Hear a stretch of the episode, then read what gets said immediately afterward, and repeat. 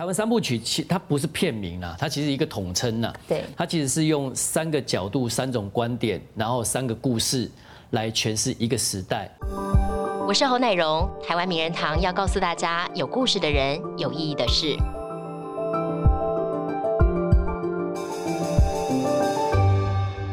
实现梦想的路上，如果全世界都不相信你的话，你还有多少坚持下去的勇气呢？我们今天来宾他形容自己有是有着狮子般的性格，不过瘦小的身躯以及幼稚的脸庞，所以啊，以至于他可以做大事，却没有人相信。我们今天欢迎到的是魏德胜导演，欢迎导演好。主持人好，谢谢。魏导，我刚才用这个形容词，其实这句话是你自己形容你自己的。对啊，就人在不得意的时候，形容词就会特别多。好，味道故事其实非常精彩，我们稍后再慢慢聊。那味道，我觉得你先跟大家聊一聊，你最近在忙些什么？好了，最近在忙自己接下，因为就应该说对我来讲是最重要、最后最大的一个计划，是想要把四百年前台湾历史的那个那个第一页，就是各个族群来到台湾，在这边。一起一起把台湾的那个历史开发的那个那个那个时间点，把它给呈现给全台湾的观众，甚至在世界人的眼前这样子。所以你筹拍的是台湾三部曲。对，其实是用三部电影、三种观点、三种角度，来诠释一个时代这样。对，我觉得看到味道，很多人脑中就浮现过去你的很多的作品，包括《卡诺》啦，包括《海角七号》啦，包括《塞德克巴莱》。我觉得味道每一次你都让大家等好久，电影都很大制作，产量比较低啊，很用心在做每一部。味道今天还特别穿了这个世界展望会的衣服，您是最近前一阵子跟他们去到缅甸参与他当他们的代言人，对不对？我们聊一聊这个计划好不好？好啊，其实当世界展望会来找我的时候，其实我是。应该说，我等很久了，为什么还没轮到我这样子？因为我很想去，我很想去，因为我觉得那个会很好玩。对。但是我也知道说，他们一直都是找一些比较比较明星、比较比较艺人来去来去来去做代言。那我本来觉得不抱什么希望，结果他们这次找我，我马上就答应了。嗯。那这次被分配到是在缅甸，那缅甸那个地方其实我觉得很有趣，是我我跟我预想完全不一样。我我。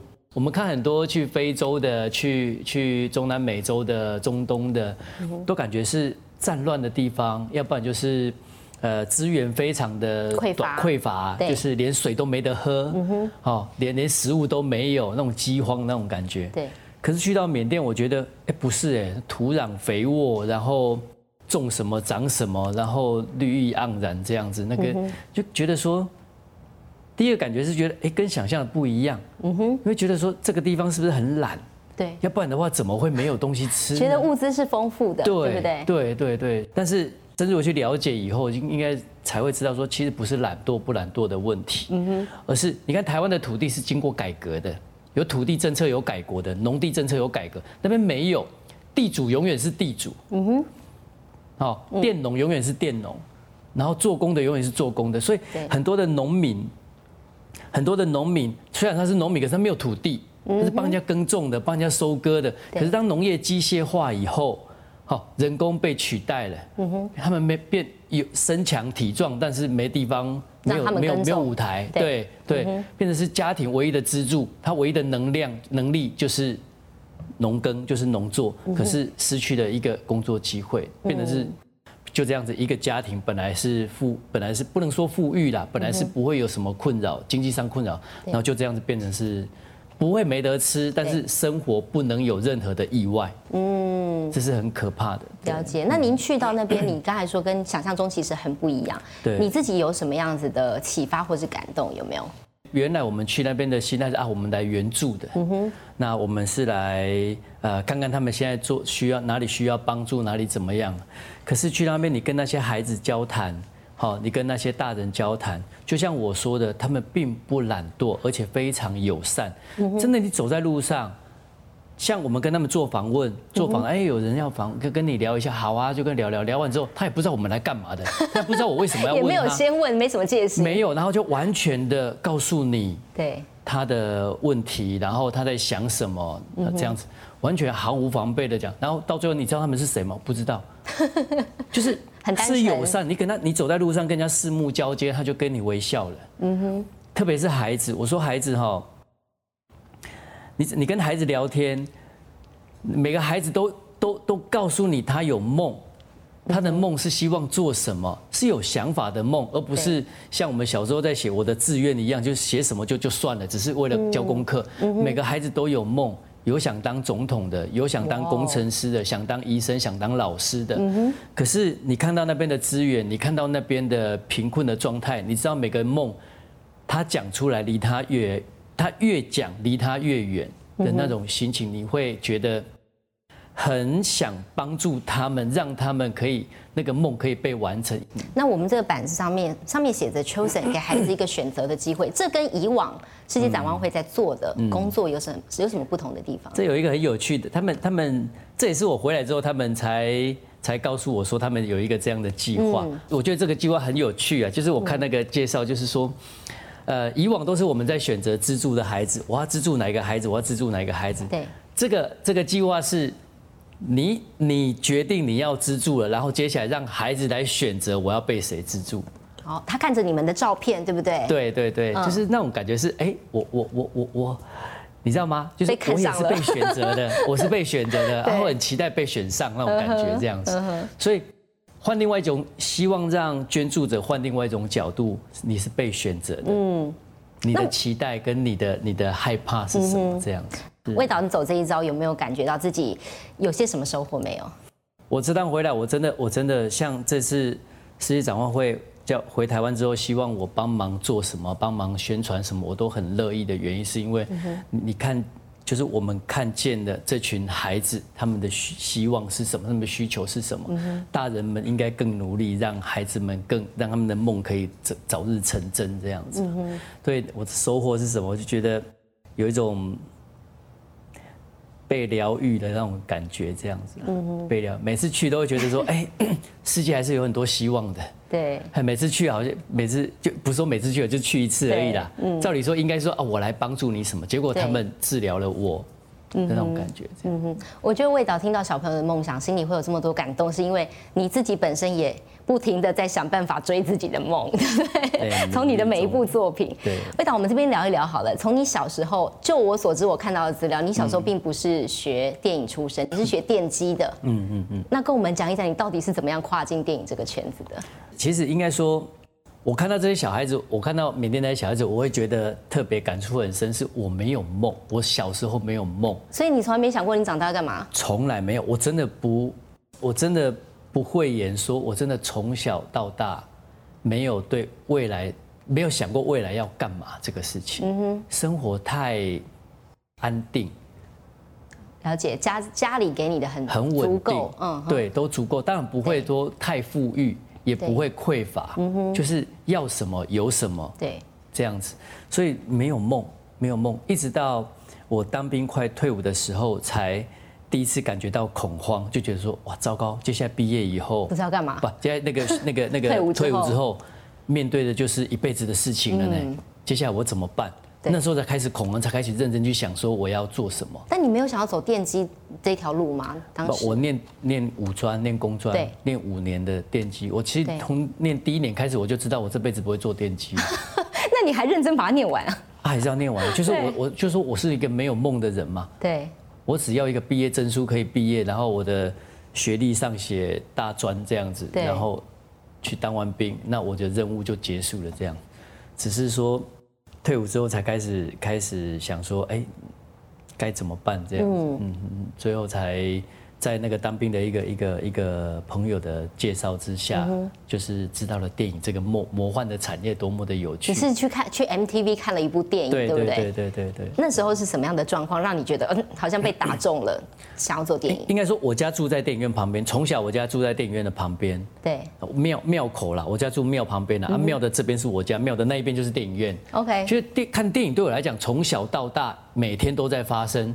甚至当电影院没落以后，已经结束以后，露天电影院又开始兴盛，所以我几乎每天都在看电影，在我的家里面每天都是我家开店的，嗯哼，好，所以我家就在就算在我家看电视，也都是一群人，也都是来来回回来来来来去去的人，但是我这辈子第一次一个人看电影，就是在我我那个朋友租给我那个那时候 M M T V 的包厢嘛，就是一个人坐在里面，一个小小的空间。就看着那个荧幕，一个人看的，我我真的我人生第一次一个人看电影，就那一次看完以后，哇，原来这个叫做电影，然后人生就转了一个大弯，就觉得说，也许我有一天可以参与这个这个产业，好像也不错哈，来做这个工作好像也蛮好玩的，就这样子有那么一点点的希望。那时候电影演些什么？你记不记得？为什么让你有这么大的启发啊？一个人才会安静看电影啊，嗯哼，一个人才会专心看啊。其实那部电影也蛮好，那些四海兄弟，就就是蛮蛮有名的一部黑帮电影。对。可是不感动我的，并不是那个那个那个故事本身，而是整个感觉会让我觉得。我我很难说哎，就是其实就是那个黑暗的空间真的是有魔力的，我只能这么说。OK，那你后来是怎么样因缘机会有机会接触到电影的？因为照理来说你是门外汉哦，那时候。对对。你怎么样有机会开始踏入电影这个产业？哦，那个熬很久，在台北要光要进这一行，嗯，就熬了快两年，熬了快两年才入行。对。然后入行的时候，一开始是在一个制作公司，嗯哼，当制作助理。对。当当助理啊，当助理。那时候他们公司刚好有，也因为因为因为他们公他们那个那家公司因为有有有一个有一个连续剧的一个计划要走，那时候我就先就所以要找制作助理，然后我就应征上了，就进到这个公司。对，其实就是台式的台式的 台式的闽南语的午间的节目这样子。那我就开始在那边做，做了那档戏之后，刚好呃电影业正在没落，然后。电视啊，广告啊，正在兴盛，所以很多的电影圈的人就慢慢往电视、往往广告这边走。然后反而是电影圈那边缺人，那我就顺着那个机会就往电影那那方面去，去做场记啊，慢慢慢慢一步一步慢慢做，做到做到后来现在这样。但就我所知，其实你在真正入行之前，你还尝试过很多不同工作，对不对？有啊，那两年要入行前两年，因为了一为了为了进这一行，嗯，那因为我没有资历。没没有没有资历，然后也不没有学历，也不是相关相关科系毕业的，所以要入行很难呢。嗯哼，这个行业好像都要互相介绍或者怎么这样。有人脉。对，就就很难，所以就一直在记履历表，记履历表啊，因为记履历表，你你那时候又没有行动电话，也就是你你寄履历表出去，你只能在家里等电话，看人家会不会通知你，所以几乎每天我都只做半天的工作，比如说去。去送送个送个牛奶，送个保单，送个发个传单，就是做一些打零工的工作，只为了等电话，或者是晚上去餐厅打工之类的，这样子就为了等那个电话。可是等了两年没有一通电话。但那时候爸爸妈妈没有觉得说，哎，你想走电影这条路的时候，他们有没有反对啦，或者是质疑过？有反对，有质疑，不过他们。并不了解电影这个行业是干嘛。嗯哼，他总结啊，我要做电影，就觉得你要当明星哦，那那种感觉好像你要去演戏。我说不是演戏，啊，你要当摄影师哦。嗯哼，所以也不是电影这个行业，好像对他们来讲，好像就是要么就是拍的人，要么就是被拍的人这样子而已，好像没有其他工作这样。对，所以他们对一知半解的状态就。因为也天高皇帝远嘛，嗯我家在台南，他在台，我们在台北这样子。所以那时候来台北也是为了要跨境电影圈是是做的决定。对对对对。妈妈其实是 蛮支持你的，是不是？她曾经偷塞钱给你。刚入行没多久，也没什么钱嘛，工作也有一搭没一搭的这样子。他那时候就就真的没钱了，身上真的没钱了，然后房也没得付房租，也什么什么就很穷啦，就是。就是三餐都没着落了，这样穷是穷到三餐没着落，不是不是不是假的，不是假的 穷，对对对，就就想说，那跟朋友借个钱，嗯，然后回家一趟，跟跟家里开口借个钱好了，嗯，就跟朋友借一千块，然后坐那时候那种野鸡车，那种三百多块那种野鸡车，这样坐回回去，然后想说住几天，然后跟跟跟家人开口这样，嗯哼。不敢开口啊，不敢开口，怎么开得了口啊？对啊，啊就就妈妈也知道你回来干嘛，对，她猜啦，对，就她就翻我的那个皮夹里面空的，只有就一张五百块这样子，她就说你没有钱。了，说有哦，没有领而有有那个我再去领，哎，好不容易他开口了，我说不用这样子，哎，他不应该早上问我，早上起来我还没有反应好，还没有反应他就啊就啊我就很气啊就啊这又没了。嗯，然后当天晚上就想说，就坐坐坐车回回台北了，这样。对，坐火车了，现在坐火车，就才才发现他在那个那个那个那个那个那个哪里啊，在外套的内里那边塞了八千块这样子。嗯，对啊，就很很窝囊，觉得自己很没有用这样子。那你刚才谈到你一路从最基层开始做做做做到最后当导演嘛？嗯，我想知道这最基层这个很前面的这些经历啊，对你日后的当导演有没有什么样的帮助？有有有，其实从基层做起就是就比较长眼呐。怎么说？比如你在工作的时候，比如说那时候我在我在台视的摄影棚工作的时候。反正就是现场任何一个人都可以叫你做任何事情，就是打杂小弟的意思，对，是不是啊？所以每个每次在等都等我一个，啊，我也不是刻意要人家等，问题是只有我一个在做，你当然要等我这样子，嗯，啊，所以每次被骂，每次怎么，那骂久了以后也要也会学聪明嘛，嗯哼，对，从基层做就是会知道一些美感是什么，知道。哪些人是不能得罪的啊？哪些人是对他不礼貌一点没关系？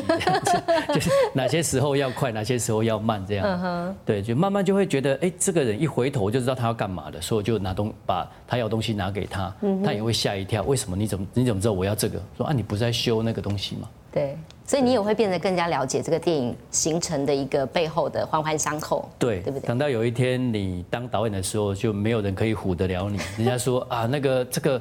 这个灯打不出来，说为什么会打不出来？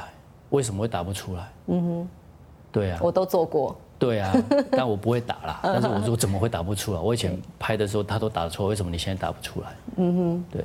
对。那导演，我想问一问，就是说啊，说真的，电影梦要完成其实是非常非常不容易的。但是究竟对你而言，这个电影到底是有什么样的魔力，可以让你？心甘情愿，你知道熬了这么多年的辛苦，那是一种成就感吧？就是你有一个故事，然后你有一个说这个故事的角度跟方式，而且当你用讲的时候，听你讲故事的人都会呃笑，都会掉眼泪，你就觉得说好，我一定要把它拍出来，让更多人可以，让更多人可以可以不是只有听我讲，他还可以用人演出来用。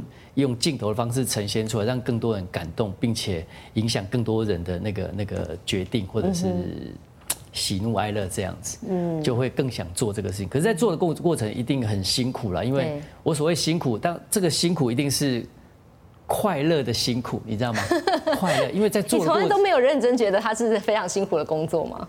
做当然是快乐，只有只有只有只有遇到钱的问题才会是难过，就是。对，你会忍受很多的那种那种不合理的合约，或者是一些那种不合理的那些要求。嗯哼。但是创作本身跟一群人在做一件事情的过程是辛苦，但是是快乐的，因为一群人在完成一件事情，你流汗，你流泪，可是那是快乐的，是感动的东西。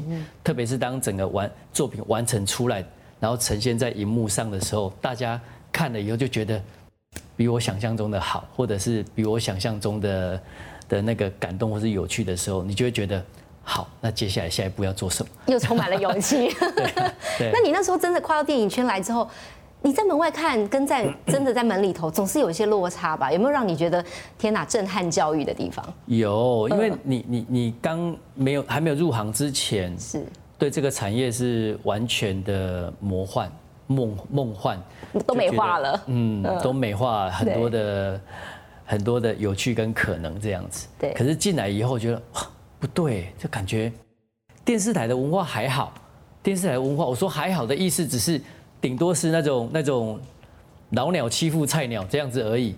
可是到那时候电影很这很没落，就是在往下坡在走的时候，也是。新新电影、旧电影的那个那个文化在在转接的那个时间，那时候进到呃刚那时候去一个一个一部电影做做做代理场记，然后也也也，反正那个是很不好的心情啊，就感觉我这样说不知道会不会对那些前辈不礼貌了，因为那时候真的整个电影圈真的是三教九流都有这样子的，然后也有也有那个那个国外留学回来的。然后也有那个没有念过书的，嗯哼，好，倒不是说教育程度的问题，而是对哎，我不会讲做事情的方式跟习惯。对，嗯然后说话的方式，有时候，有时候真的觉得这样说有点不太礼貌，就可是真的感觉好像跟一群流氓在工作那种感觉，好像进入黑社会那种感觉，就觉得，哎，我到底进入到什么样的行？那个梦幻，那个泡泡全部破裂，全部消失，这样。对，那时候心情其实很沮丧啊，就觉得我到底我我刚退伍又要进到军中一次吗？那种嗯，那种心情是很很奇妙，就很想很想离开了，可是又想说，我千辛万苦才说服了家人留在台北。我留在台北，千辛万苦熬了两年，才入到这个一个行业，然后我才才刚进来，一部片都还没做完，我就要走了吗？所以就就啊想说再忍一下，再忍一下，就再多忍了大概半年左右，然后就到杨德昌导演那边工作，然后我才感受哇一股清流，真的。虽然虽然都是虽然那是那种感觉是一群啊学生对，跟一群那个很优秀的技术人员，就是一一群国际级的导演、国际级的一些技术人员，跟一群完全菜鸟的学生在合作那种感觉。虽然我是在菜鸟那一群，可是你会觉得说，哇，一股清流，就觉得说，呃，被凹被抄都没关系，因为大家都是很往要把这件事情做好的态度在做的，这样。可是杨德昌导演出了名的很凶哎，有人说他是暴君。暴君是啊，嗯是是凶是凶啦，可是可是我不知道怎么怎么想哎、当他们在当当那个时候真的是很难熬，没错嗯啦。可是你在那个当下，你只会觉得说，呃，我们在做一件很棒的事情，嗯所以我被虐待我也甘愿，你知道吗？最最难过的是我被虐待还在做一件狗屁叨糟的事情，那我那那种。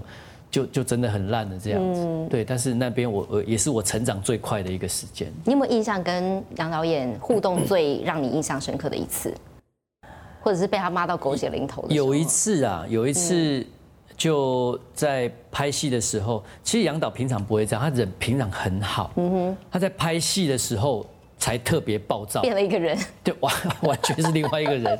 然后我是从他拍戏前就就跟他就就参与那个前置的作业，那个时候那个时候他人很好，会跟你聊天，会跟你聊想法怎么样。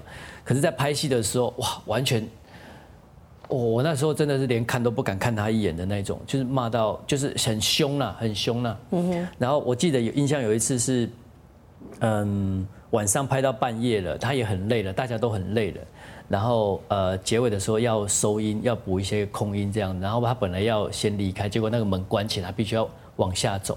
那刚好大家在收音，我就我说大家都不要动。他下来看他都没有动嘛，他也知道在收音，他所以他又很气，又又赶着要走，然后又又又要收环境音这样。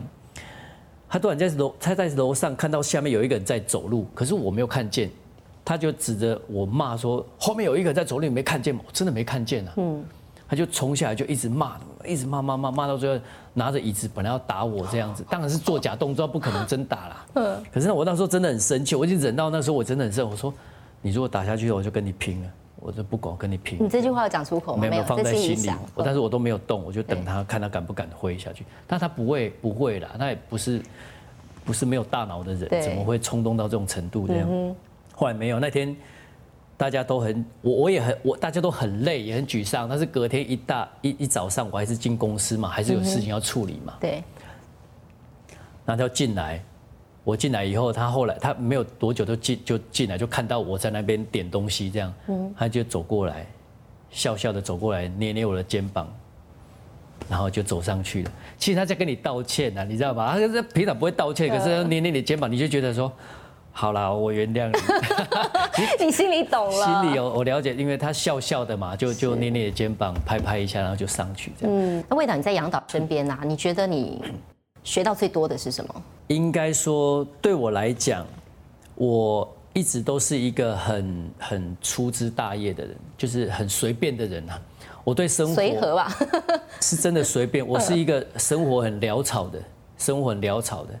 可是杨导又是一个非常仔细、非常计算仔细，那那那种东西，就是他他的头脑是是怎么讲？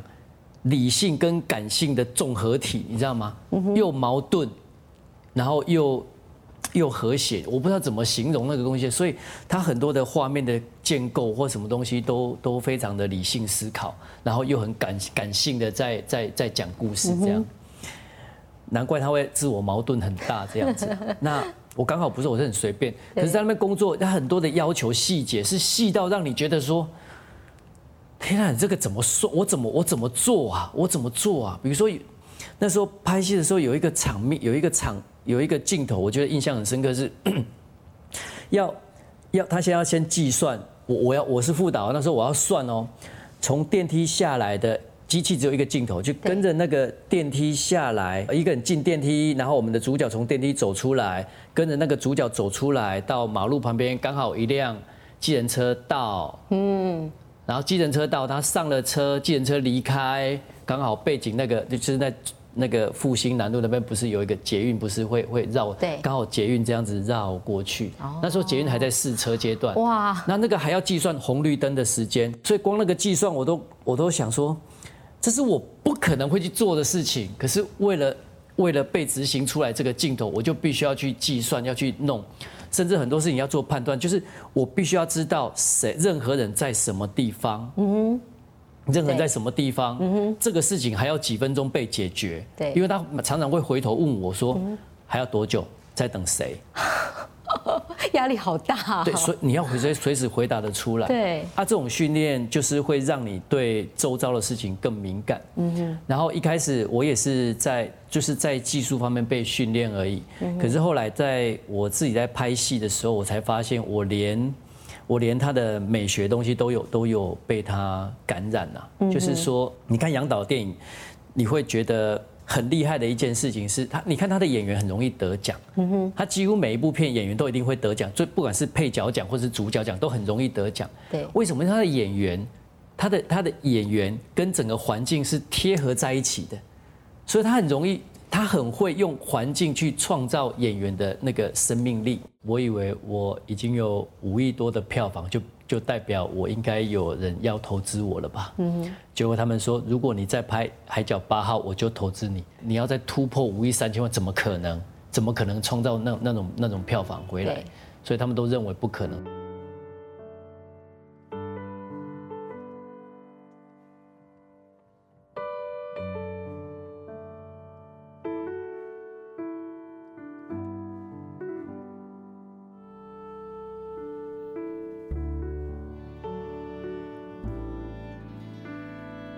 魏导，你的导演之路其实走的不算顺遂，前面熬了好好久好久。但我在开头也说了，你自己形容自己有狮子般的性格，但是幼小的身躯以及幼稚的脸庞，所以导致你可以做大事，大家都没有办法相信你。你是不是一直以来都有这种没有办法施展拳脚的无奈？尤其在刚开始的时候。刚开始是的，嗯，现在还好了，现在是。我想做什么就做什么，因为不要管太多了。你蛮任性的，我觉得。你是一个很勇勇敢、敢于做梦的人，是吗？敢于做梦，其实这个东西，其实很多事情并不是你，并不是勇敢，并不是勇敢，而是一开始是傻是笨，就以为说这样子应该可以吧，那就弄了，就弄了以后才发现啊不行，可是不行就已经做了，做了就没有办法停手，就必须要把它完成，要不然的话这这局就就没了。对。所以是一开始是是笨，是摸摸不透现实，所以硬干。哎，硬干一次，哎成了，然后硬干第二次，哎又成了，就每次都成，就觉得说，哎我好像硬干就可以。我觉得大家对。呃，《海角七号》这部电影是我第一次听到魏神魏德胜导演的名号。那其实，在这之前，你之前已经就蛰伏了很久了。啊，你怎么样看《海角七号》这部电影带给你的？它到目前为止还是台湾电影史上最高的票房纪录，五点三亿。嗯嗯，你怎么样看这部电影对你的意义？以《海角七号》对我来讲，他也是我的恩人你知道吗？其实那完全是。但我是很很努力去做它，包括在行销上也好，宣宣行销宣传也好，包括那个商业模式的建立也好，我们都都有很很努力的去经营那一块。只不过我们在做都是行销学上面的第一课而已，我们并没有把它弄到哦，有什么很高档的那种行销方式，就是第一课就想说怎么行销，怎么让更多人知道。那最重要的还是。最重要还是我觉得，我觉得他是真的是我的恩人啊，因为那个时候整个社会环境完全贴合我们的，就是完应该说完全符合我们上映的那个那个环境啊。嗯哼。因为当当时的呃，我只算到一个，我觉得这个台湾哈，我我那时候看一些商业杂志嘛，因为我为了计算那个商业模式，一直在学看商业杂志这样。我哎。我发现有一个，就全台湾，他们做过统计，全台湾认为自己的生活很失败的有百分之九十几。不管你是有钱的、没钱的，还是有工作的、没工作的，都认为自己的生活很失败。嗯哼，我就哎，为什么失败者那么多？那成功者是谁呢？对自己的生活满意的真的是少到只有个位数这样子。那我就想说，好啊，那就失败者市场好像蛮大的。哦，是这样来的。对啊，那我应该。利用我本来是一个一个一个一个一封一封老情书的一个爱情故事，我能不能利用它来创造一个失败者市场的那种概念？所以就就就写出那个故事。那故事写完，应该说在写故事的时候，在写故事的时候是就像我我自己在我在写边写边笑边写边掉眼泪，我就觉得说哎会中哦，这个应该会中哦这样子，所以就。就觉得当剧本完成之后，我就决定说，就这个吧，哦，就这个去申，就拍这个吧，然后就去申请辅导金。其实，但是你为了这部片，你也负债三千万。一开始，对，因为我那时候只观察到一个事情，是说国片不好，并不是导演不好，并不是剧本不好，而是。一个好剧本，一个好导演，一批好演员，你必须要有相对一相对的预算去执行完你想要执行的那个样子。你不能说偷工减料，对，好为了省钱啊，好了，一这样子可以了，这样子可以了，一个镜头就好了，不要拍那么多镜头。然后好这个场面，这个的不要不要这个换成换成在哪里就好了，不用你你越偷斤减两，观众就没有看到你的诚意，观众没有看到你的诚意，他就跳过去了，就跳过你的了，就没了。对啊，所以我就想说，观众其实还在，只是他们选择了好莱坞，没有选择了台湾的重要原因，是因为你都偷斤减两。对，对，所以我就想说，那这部片该怎么样，该怎么做，我们就把它做到想象中的样子，不要去省钱，不要为了省镜头，不要为了说啊省底片，就该怎么做就怎么做这样子。嗯，其实只要该怎么做就怎么做。他的成绩就可以这么好？你说，你说海角七号多好？没有，没有大家传说中的哦，好一变成一个多大多厉害的东西。他只是做到他该有的规格，他该有的样子而已。嗯哼。但是也因为海角七号的成功，让大家后来可以看到《赛德克巴莱》这部更大的大片。对对对。但是这过程也还蛮辛苦的，是不是？虽然你前面成功了，但是你后面在资金的筹备上面，因为它 规模太大了，嗯嗯，你还是在资金的筹备上遇到很多困难。对啊，我以为我我以为我已经有五亿多的票房，就就代表我应该有人要投资我了吧？嗯结果他们说，如果你再拍《海角八号》，我就投资你。但是你拍的是《赛德克巴莱》，不是《海角八号》。啊，这个那么大的制作，那么大的那么大的那么大的制作，怎么可能会回收？嗯哼，你五亿三千万就是台湾最高的电影票房了。然后你接下来那部，你要再你要再突破五亿三千万，怎么可能？怎么可能创造那那种那种票房回来？所以他们都认为不可能。所以就他说，反正说两颗炸弹不会同时炸在一个坑上面啦。嗯哼，你有一次好运，不代表你第二次会好运啊。嗯。所以你第一次成功是好运，第二次不见得会轮到你。那你怎么说服他们呢？没办法说服啊，所以我就没有拿到任何的投资啊。那你那时候怎么拍的？就到处借啊，到处调。不过那个状态比较不一样，因为有海角七号成功的经验，嗯哼，所以赛德克巴莱那时候在在借钱在调度比较好调度，这样比较容易调度了。嗯，你题材几乎都是以台湾的历史为主，呃，有什么样的原因让你做这样的选择？你的想法是什么？诶，应该说，我一开始学，一开始入行，开始学写剧本，呃，也是在现代的题材里面去找创作。可是写着写着，觉得现在题材有时候越写越无力感，怎怎么写都是都会觉得，就是把一个很平凡的故事写精彩这样子而已。然后当我有一次。应该当我第一次去接触历史的题材，就是塞德克巴莱的那个那个那个事件。对，嗯。然后当我去翻找一些资料，然后要为了要找到一个观点可以做切入，好，因为找观点是最难的嘛，讲故事很容易，要找观点是最难的。因为找那个观点，必须要去了解更多的历史脉络，除了历史以外，它的经济社会，还有整个国际以及以及那个山地平地的关系，一些制度上的东西都要了解。越了解越多，哎，越发现好多好故，这个也好精彩，这个也好精彩。后来觉得，哎，历史就拍不完了。嗯哼。历史的观点就拍不完，历史的角度就已经讲不完了，太多有趣的东西，而且又丰富又饱满。你要随便你你给他一个什么样的生命，你给他呼一个什么样的气，他就长出一个什么样的东西来。为什么还要在现现实的生活里面去开发一些开发题材？为什么不从历史里面找题材来呼应现代？这样？那我看过别人的竞赛，那时候金马奖第一次有有有短片奖，嗯短片奖。对。然后我想说，哇，今年一定是我的。我整晚睡不着，我到半夜四点，我终于受不了，我就直接走，直接走到那个便利商店，在等第一份报纸到，打开来看，没有，哇，哭了，你知道吗？我哭了，我我因为很在乎，可是很奇妙，就是那个晚上哭过以后，我我没有在乎过的呢。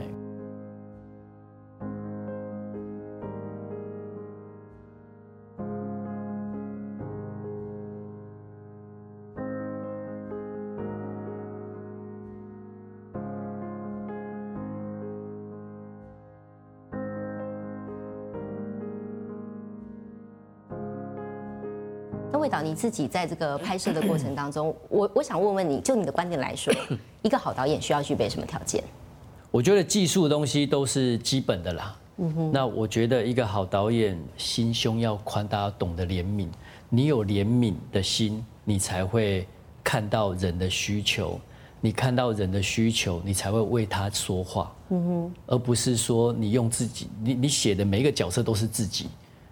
你要站在人的角度去思考，站在对方的角度去思考，而不是用哦，我判定你是好人，所以我把你写成好人；我判定你是坏人，我把你写成坏人。你要回到他的位置去思考，如果你是他，你的遭遇是什么？嗯哼，你的难度是什么？你为什么必须要做这个决定？要要思考这个问题。所以，一个好的导演，我觉得基本上就是一个说熟悉的话，就是比较悲天悯人、比较有怜悯的心的人，这样。魏导，你之前呃《赛德克巴莱》这部片拿到了金马的最佳剧情长片，是是，对。但是导演奖失之交臂，你之前你会不会梦想有一天自己也可以站上台去拿这个导演奖？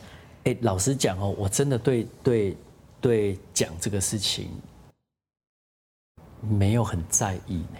我我我说真的，我说真的，因为以前我曾经很在意过，在以前在练习拍短片的时候，对，曾经就是。我那时候很穷嘛，很穷的时候，那时候都有都有在拍短片，然后练习。那练习有一次，我觉得我拍了一部很好的片子，我觉得很好看。那我看过别人的竞赛，那时候金马奖第一次有有有短片奖，嗯短片奖。对。然后我想说，哇，今年一定是我的，信心满满诶，信心满满。对，因为我看过其他片子，我都觉得我最好。对。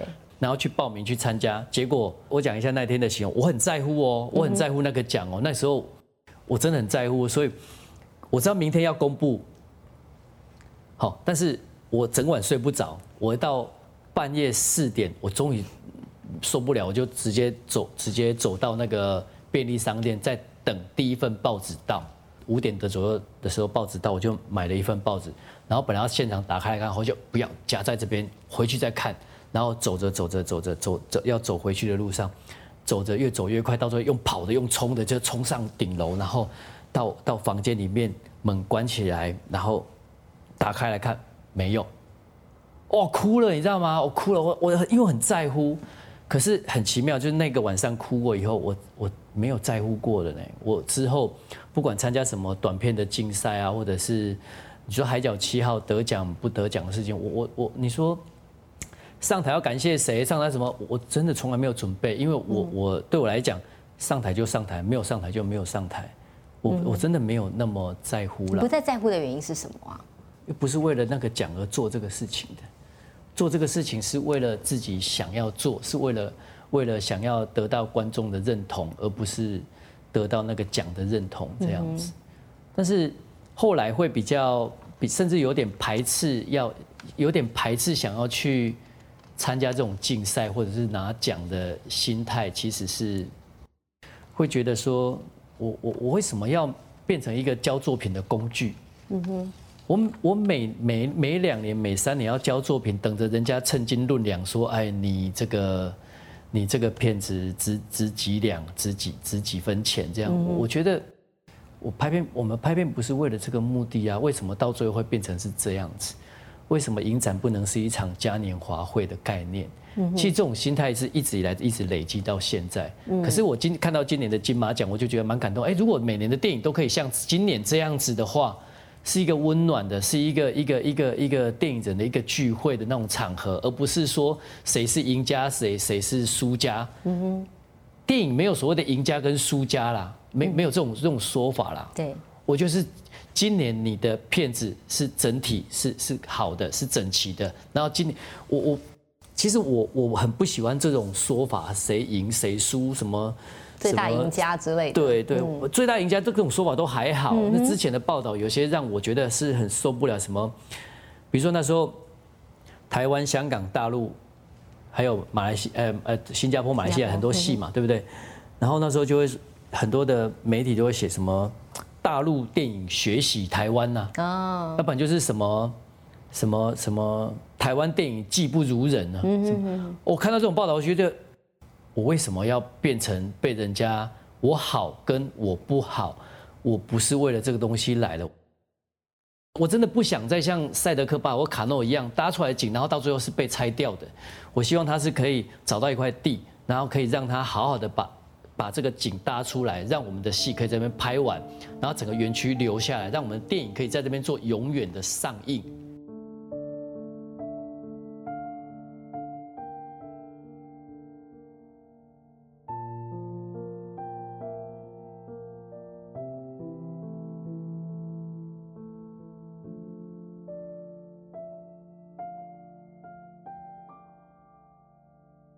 魏导，我觉得你刚刚分享一直说你是一个因为做梦而找钱的人，不是为了要钱而去做梦的人哦。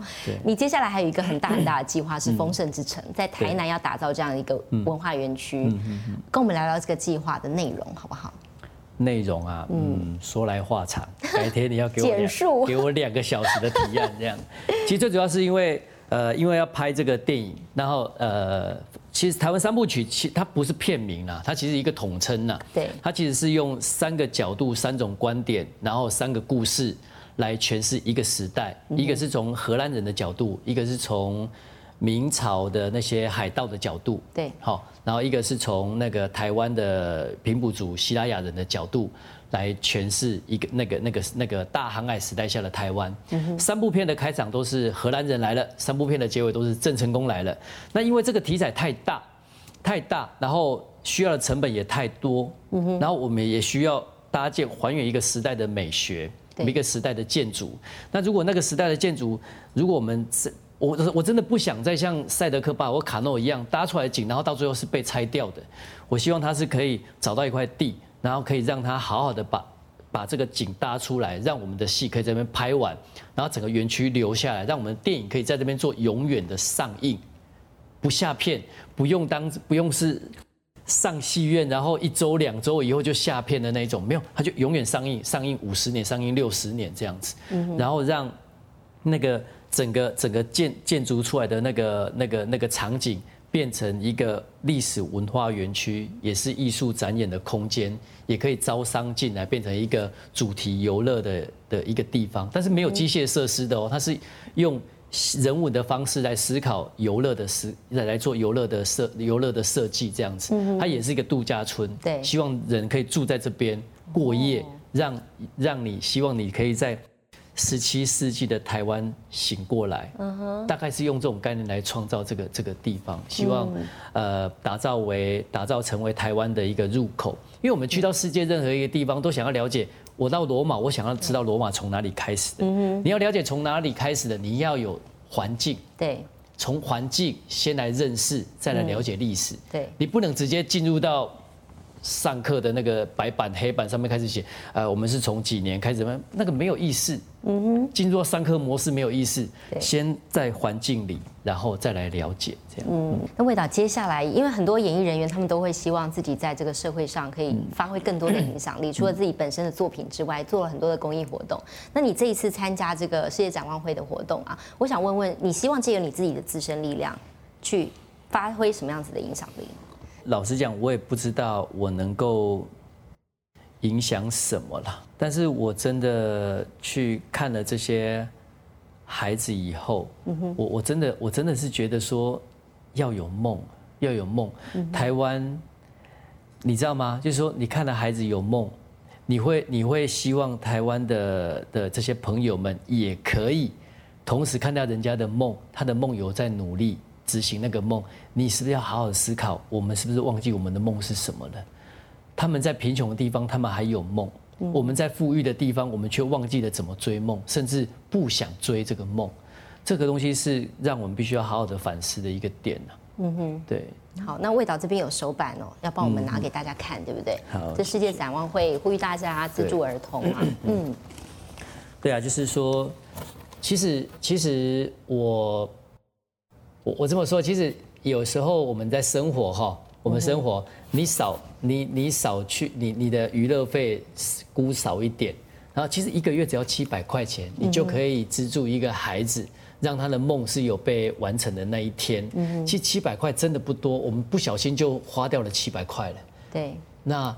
省下七百块，让一个孩子的梦可以被执行，让更多的孩子跟你有交通，其实对对你来讲也是一种互相的刺激。没错，不好吗？我觉得这样蛮蛮棒的一个选择，所以也期待更多的人可以参与这个计划，来来来世界展望会的官方网站里面去。